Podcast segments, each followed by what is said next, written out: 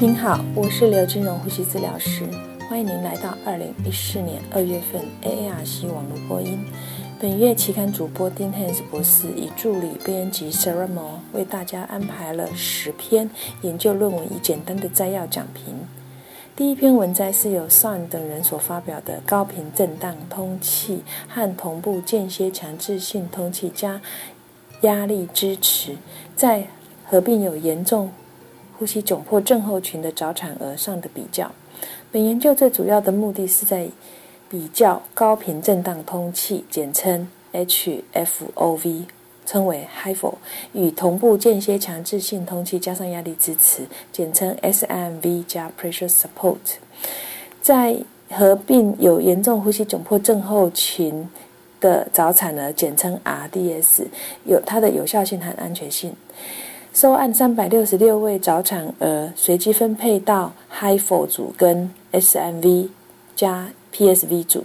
在两个小时通气后，如果 P A O2 比上 F L2，简称 PF ratio 指数是小于两百毫升毫米水柱，表面活性剂治疗开始使用。主要的结果指标是死亡和慢性肺病 BPD 的发生率。最主要的指标是在十八个月矫正年龄时，它的机械通气使用的时间、住院的时间、表面活性剂的需求、气胸、早产的视网膜病变等大于阶段二神经发育。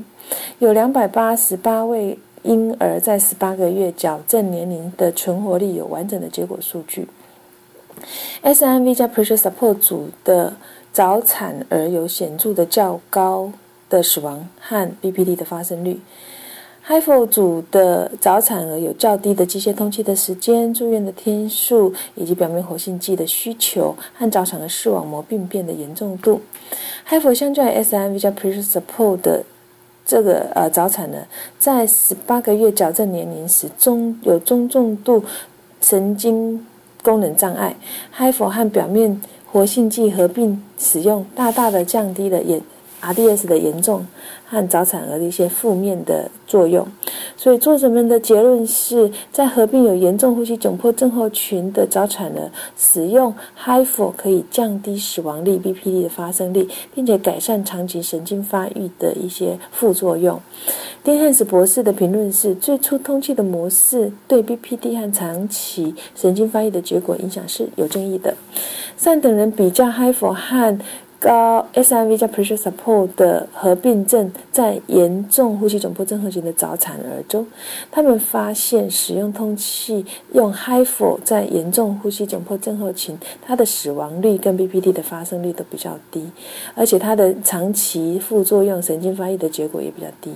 就是 Wilson 在他的社论指出，他以前高频 HIFO 和传统式的机械通气比较研究有显著的不同，这样子提供了新生儿照护领域另呃另外一方面的疑虑的解释。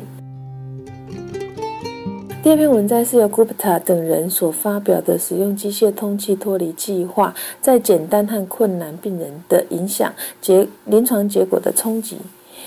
作者们试图确定一个呼吸治疗师以呼吸治疗师主导的这个 Winning Protocol 在简单和病人困难脱离的两组当中，是否在临床上面是否有成果？那在它是一个品治疗品质提升的前瞻性收集数据回溯性的分析研究。作者们是在一家三级的教学医院加护病房收集了八百。呃，零三位连续使用机械通气的病人的数据，他们比较的有呼吸治疗师主导脱离计划和以医师主导的脱离策略的成果。在八百零三名病人当中，有六百五十一位病人是简单的脱离，一百三十一位病人是困难脱离。在简单的脱离病人当中，有七十九 percent 脱离是由呼吸治疗师主导的机械通气脱离计划。那在困难脱离的病人，有七十七 percent 脱离是由哦，呼吸治疗是主导的机械通气脱离计划。那多因素分析包括急性生理和慢性健康评估第二版、身体质量指数和病人初始收住院的加护病房的类型，在呼吸器脱离二十八天后显示的显著区别，验证由呼吸治疗师主导的机械通气脱离计划胜过于有医师主导的脱离策略。具体而言，呼吸治疗师主导的机械通气脱离计划分别在简单的脱离病人和增加了使不使用呼吸器的天数，而在困难脱离的病人则有六十八的增加。那在加护病房病人脱离拔管失败的多因素。分析中发现，呼吸治疗师主导的机械通气脱离计划和医师主导的脱离策略之间并没有显著的差异。呼吸治疗师主导的脱离增加了减，增加了不使用呼吸器的天数。那在死亡率跟拔管失败率没有显著的差异。丁汉子博士的评论中，在本文的呃作者试图确定呼吸治疗师在脱离当中，他本身在。简单脱离和困难脱离病人是不是有他的临床改善的成果？那他们发现呼吸有只要有呼吸治疗师脱离，他不管是简单的病、简单脱离或困难脱离病人，他都有可以增加呃脱离率，而且减少呼吸器使用的天数。但是我们它的副作用，像死亡率跟拔管率没有显著的差异。那 Konoff 提醒我们，如果我们想要停留证据为基础的医学课程中，我们必须找到方法来执行标准化我们的作业。那脱离计划中提供了这样的一个良好的目的，但是我们仍需要从整个加护病房的团队投入，在不影响临床作业来做判断。第三篇文摘是由 Munro 等人所发表的为重症病人在插管的预测因子。作者们建立一个需要再次插管的预测因子，其中包括了造成插管失败的重要参数。这是一个三级医疗中心加护病房收案两千零七位气管内管插管的时代性研究。数据收集包括拔管前的人口学、血液动力学、呼吸和神经参数。那对于拔管。成功拔管和需要再次拔管的病人数据做比较，使用二元逻辑式回馈分析，二元结果再插管和基准特征作为预测因子，利用多元逻辑式回归分析的稳健方差来建立预测模型。二零零七位案例分析中有十九 percent 需要重新插管。那在拔管的成功率、失败二元分析当中，住加护病房的简单生理评分二，每分钟通气量。呼吸频率、氧合，以自然的呃，以之之前自然呼吸的试验浅化呼吸指标，气道分泌抽吸频率和数量，心脏速率收以收缩舒张压有显著的差异。在多变量分析当中，拔管失败组有较高的简化急性生理评分二和抽痰频率。拔管失败组在任何时候的受试者，他的呃。曲线 ROC 曲线，它下的面积是为零点六八。那在拔管失败二十四小时内的面积是零点七一。然而，之前自然呼吸试试验失败，每分钟通气量和舒张压是任何时候拔管失败的附加独立因子，而氧合。拔管失败的二十四小时内的独立诶测预测因子，作者们的结论是有多有少数的独立参数可以用来解释拔管失败的主要变异部分，并且能帮助病人确立重插管的高风险。丁汉斯博士的评论是：评估加护病房的病人准备移除气管内管是基于呼吸、气道、神经系统的一个测量。然而，仍然有二十的病人需要重新再插管。缪等他缪等人在他的同事建立了一个需要再插管的预测模式，并且发现少数的独立因子根本就可以独立去预测解释拔管失败的主要变异分数。那。拔管的时机非常的重要，因为延迟或过早脱离均会增加死亡率，因此预测拔管成功的模型是值得值得使用的。第四篇文摘是由卡哈里的等人所发表的紧急医疗小组在病房给予病人非侵袭性通气治疗的成效。对于紧急医疗小组在普通病房给呼吸窘迫症候的群的病人给非侵袭性通气的安全性，到现在还不是非常的清楚。这些作者们从一个三级的医院前瞻性的维护，二零零九年一月到二零一一年六月之间收案三零二一七个加护病房病人，一一二三紧急。医疗小组召唤的资料库评估当中，在紧急医疗小组召唤结束前转入加护病房病人排除此研究，剩下的病房组分为两组：那些被紧急召并紧急医疗小组开始使用上非侵袭性通气和没有使用非侵袭通气的治疗的比较。主要的成效是看医疗小组启动四十八小时内气管内管插管转到加护病房。发生率，次要的成效指标为二十八天的死亡率和加护病房的死亡率，共有二三八位紧急医疗小组个案符合研究标准，其中一百零九位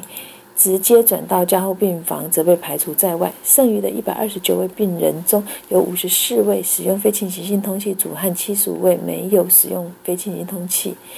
那使用非进行通气组病人的病情比较严重，包括肺水肿、慢性阻塞性肺病、肺病的恶化以及气喘恶化等个案较多，而肺炎则比较不可能被放置在非进行通气组。最主要的成效是使用非进行通气组达到三点七 percent，而没有。使用非侵袭通气组只有十六 percent，两组在二十八天的死亡率和加护病房的死亡率之间没有显著的差异。所以作者们的结论是在特定的病房中的病人，尤其是那些有 COPD 或肺水肿病人的非侵袭性通气的，可以透过急救小组来启动。丁汉斯博士的评论是在病房使用非侵袭性通气并不会被普遍的被接受。CPR 小组的目的是要提供普通病房恶化病人急性照护和监测。对于紧急医疗小组在普通病房给予病人侵入性的安全仍不是很清楚。而这些作者发现，有慢性有 COPD 或肺水肿的病人，非侵袭通气可以透可以安全的透过紧急小组来启动。第五篇文章是由法康等人所发表的，让病人浏览。多项睡眠生理检查表，一项新的教育策略来改善睡眠呼吸中止综合群使用 CPAP 的顺从性。他们测试假设是让病人浏览多项睡眠生理检查图表，改善 CPAP 治疗的顺从性。共有两百零六位新诊断是阻塞型睡眠中止暂停症候群（简称 OSA） 的病人。随机分配到两组，一组是标准支持小组，另外一组是教育支持小组，进行对照控制的平行研究。每一个教育支持的病人需连续观察电脑荧幕两次多项。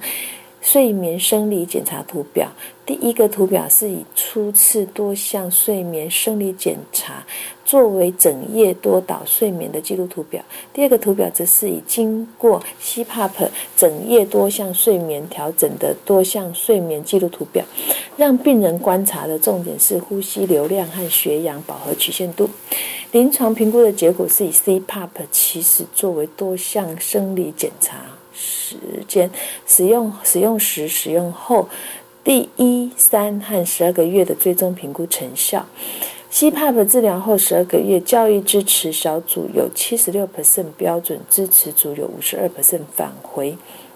追踪治疗。统计学上有显著的，在第一个月、第三个月已经达到了。此外，在每一次要求回诊统计每晚 CPAP 使用的时间时，教育支持小组都。较标准支持小组为高。那作者们的结论是，让 OSA 的病人看到更多的睡眠生理监测图，可以增加 CPAP 的顺从性。那以追踪回诊率以及平均每晚使用 CPAP 的时间作为评估的依据。丁汉斯博士的评论是：CPAP 是目前治疗阻塞。性睡眠呼吸暂停症候群的首选，那在治疗的顺从性比较差。许多教育试验已经建议增加 CPAP 治疗的依从性。那作者们发现，让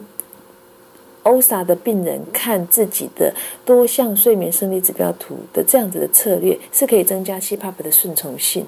以及以追踪回诊率及每晚使用 CPAP 评估作为依据。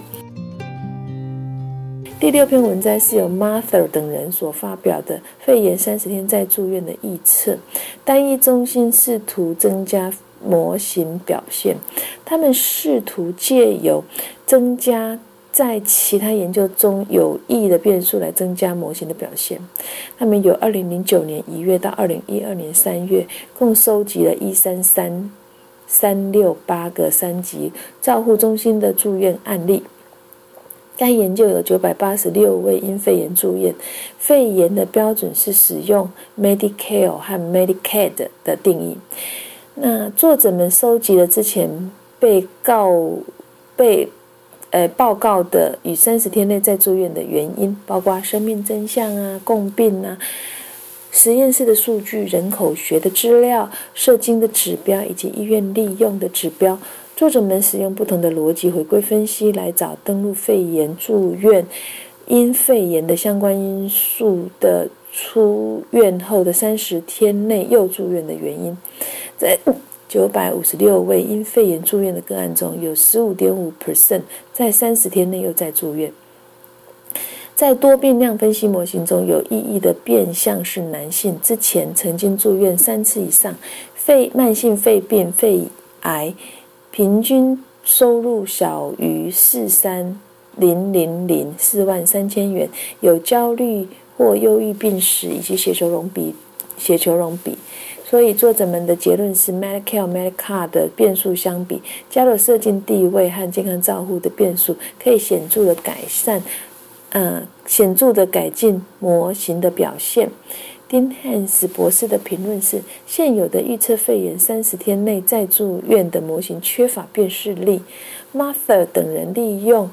试图借由增加其他的研究中的。有意义的变数来增加模型的表现。有趣的是，他们发现有 Medicare 或者 Medicare 的变数相比，加入了射精地位和健康照护利用的变数，可以显著的改善模型的表现。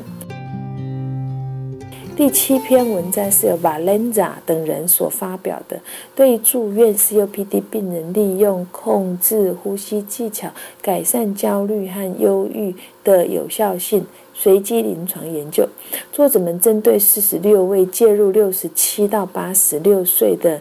之间的男性病人进行了一项随机临床试验。受试者随机被分成对照组和控制组的介入组。那作者们。测量了受试者的基准值，以及介入后的呼吸困难、焦虑以及忧郁的程度、生活品质、最大吸气和吐气压力、手握力以及睡眠品质。该世代病人的呼吸困难度高，而且生活品质低。呼吸控制技巧可以有显著的改善呼吸困难、焦虑以及生活动力。所有受试者在参数介入都有改善，而对于对照组在住院期间后的参数则比较差。作者们的结论是，呼吸控制的技巧对因为 COPD 恶化而住院的病人而言是可以改善焦虑和忧郁的。丁汉斯博士的评论是：COPD 病人焦虑、忧郁是很常见的共病。呼吸控制技巧会因为 COPD 恶化而住院的病人而言，它是可以改善焦虑和忧郁。这些作者们发现，呼吸控制技巧会因为 COPD 恶化住院的病人而言，它是有效的。第八篇文摘是由 Berlinski 等人所发表的，连接于正压吐气压力装置的体外评估。他们的假设是，这个方法是可以改变气雾的特性和病人的剂量。他们比较了两种喷雾器单独喷出的气雾特性和病人的剂量，以及与不同的 PEP（PEP） 和振动 PEP。Vibration paper 装置的连接后的气雾特性和病人的剂量，将三个独立作用的喷雾器 Updrift、to Optineb 以及三个呼吸增强的喷雾器 LC Pro Plus，分别单独测试和 PEP 装置连接测试。气雾特性的评估方式是冷却瀑布撞击技巧。气雾喷雾器装载2.5 mg 三 cc 的 albuterol 溶液。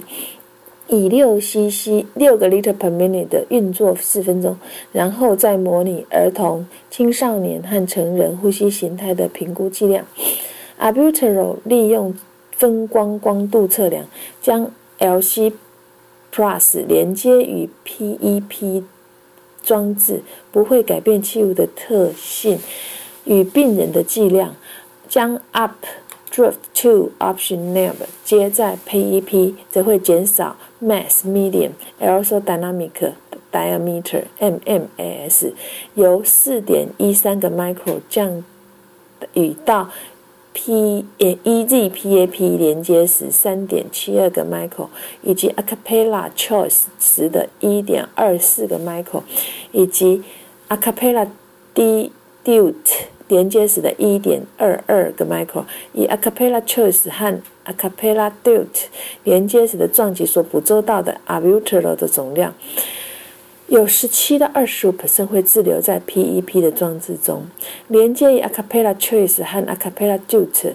剂量，病人剂量分别减少76到84%。所以作者们的结论是，将喷雾器与 PEP 和振动 PEP 连接使用。会阻塞气雾的通道，明显降低气雾粒子大小和病人的剂量。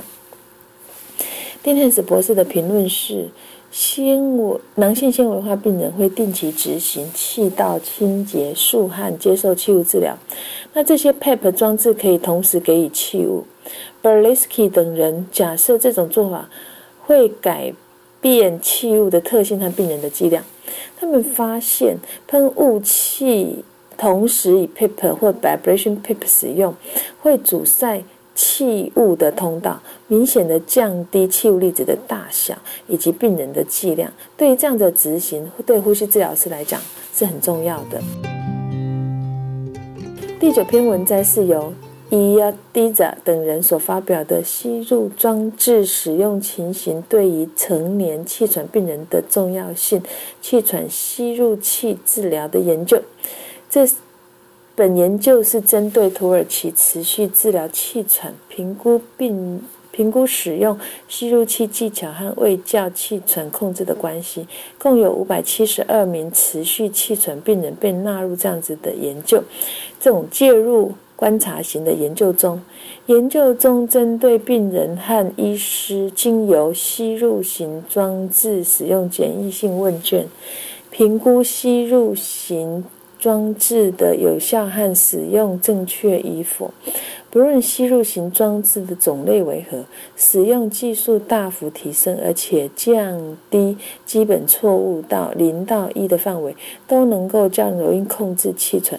总体来说，使用吸入器最常见的错误是经有吸入器的吸气前没有先把气吐掉。那病人和医师在正确的使用即使用吸入器技巧的比例，只有 spray type inhaler 是一致的。所以作者们的结论是：对于持续气喘的病人而言，密集的追踪病人使用吸入器的技巧，同时每次纠正他的错误，是可以使气喘得到比较好的控制。丁汉斯博士的评论是：适当的对病人。呃，给予病人吸入技巧进行喂教和训练，是可以使气喘的控制和疗效发挥最大的作用。在这个研究当中，作者们发现，对病人的吸入技巧密集追踪，同时矫正他的错误，是可以显著降低病人犯错、基本的犯错和装置的错误的机会，由此可以使持续性的气喘得到更好的控制。第十篇文摘是由汉达等人所发表的，在介入支气管镜之前，给予脉冲式震荡器评估中央气道阻塞。他们介入支气管镜之后，评估了脉冲式震荡测量器症状和气道狭窄。的之间的关系，还有评估介入性支气管镜是否能区分固定形态与动态型中央狭窄。研究中评估了连续二十位中央气道狭窄的病人，在介入性支气管镜之前和之后进行的肺功能测试，脉冲式震荡器、电脑断层呼吸困难评估和支气管镜可以。呃，可塌陷性系数以及经是经由 morphometric bronchoscopic image 在平静时呼吸的评估，可以可变性中央气道狭窄的定义是塌陷系数大于五十 percent，固定型中央气道狭窄的定义是可塌陷的系数为小于五十 percent，阻塞。的程度是以电脑断层加以分析，在介入支气管镜后，所有的脉冲式测量值都有显著的改善，特别是在五赫兹的阻力和二十赫兹的反应。呼吸困难的分数与五赫兹的阻力差和二十赫兹时候的阻力差以及五赫兹的反应是有关的，但是肺功能的测量这没有关系。阻塞的类型也与呼吸困难分数相关，而且显示不同的脉冲震荡式测量值。所以作者们的结论是，脉冲式震荡测量只是在介入性支气管镜后以显著的改善。因汉斯博士的评论是。肺量计可以执行介入性支气管镜之前后，用来评估中央气道阻塞的生理参数，但并非所有的人都适用。它无法判定阻塞的解剖位置，也可能无法与病人的功能性异常有相关。脉冲式振动器可以克服这些问题。那这些作者发现，执行介入性的支气管镜检前后脉冲式的震荡测量值，可以和症状的改善有。相关，脉冲式的振荡器也可以用来区分可变形固和固定型的中央气道阻塞。我们像现在将简短的介绍二月份的原始啊研究文章。欧塔等人使用模拟小儿病人 NIV 评估了七种 ICU 呼吸器，三种 NIV。呼吸器补偿漏气的能力，他们发现儿科使用 NIV 可以补偿不，可以补偿漏气，但是不同的呼吸器类型这边的差异很大，而且模拟病人的体重和肺力学也是。COPD 的病人会因为呼吸困难而使用而使耐运动耐力下降，这种运动。能力下降主要是因为换气力学的障碍、低工作速率时的乳酸中毒以及运动引发的低血氧。由 Mel Carrier 等人研究，他最主要是在研究这类病人中找出危险、危及生命的因素，例如像运动时的低血氧、酸血中毒、交感神经活化。他们发现，运动能力下降最严重的。病人有运动引发的低血氧、交感神经过分活化以及低程度的运动时的呼吸性酸中毒逐渐恶化的特征。西等人所发展出一个可量化的年轻病人比。咽气道生长的模型，借此评估生长对于呼吸道阻力和气雾沉积的影响。他们发现年龄对于呼吸道阻力和微粒沉积有很重要的影响。影像电脑化液态动力学偶和方法可以提供有效的方法，而且来了解儿科病人吸入药物和输送的输送和呼吸障碍的诊断。COPD 病人的心血管疾病与心脏疾病的死亡率风险会增加。颈动脉股动脉脉冲波速度是评估动脉硬度有效的方式。一种广为人知的心脏并发症的预测方式，比他典型的心血管风险因素更具有预测的价值。Sinar 卡等人研究使用颈动脉、股动脉脉冲来评估 COPD 病人动脉硬化之间的关联。他们结果显示，严重的 COPD 病人他的动脉硬化比轻中度的 COPD 病人还要严重。韦恩等调查了台湾，韦恩调查了台湾 RT 接受实证医学的程度。不幸的是，他们发现。实证医学在台湾的 RT 中并不普及，并且找出实证医学的重重要因素。本月的期刊出了有关于将贝塔2的阻断剂治疗急性肺损伤系统的回顾性和统合性的分析。本月的个案报告是成功的使用改良型安抚器与长期气道稳定有症状的婴儿，而且无。钙离子阻断剂造成的非心因性肺水肿，危及生命的休克案例。本月的教学案例是因为气道气管内管摇坠而造成的气囊球破裂故障的案例。以上是二零一四年二月份呼吸治疗期刊的中文网播，由金刘金荣呼吸治疗师播音，刘金荣呼吸治疗师。以彭一好呼吸治疗师的翻译，朱嘉诚呼吸治疗师的修稿与审稿。如果您想进一步的了解原文的内容或过去的议题，请您上美国呼吸照护期刊网站 www.rcjournal.com。你也可以由网络订阅，自动收到未来的网络播音议题。谢谢您的参与，再见。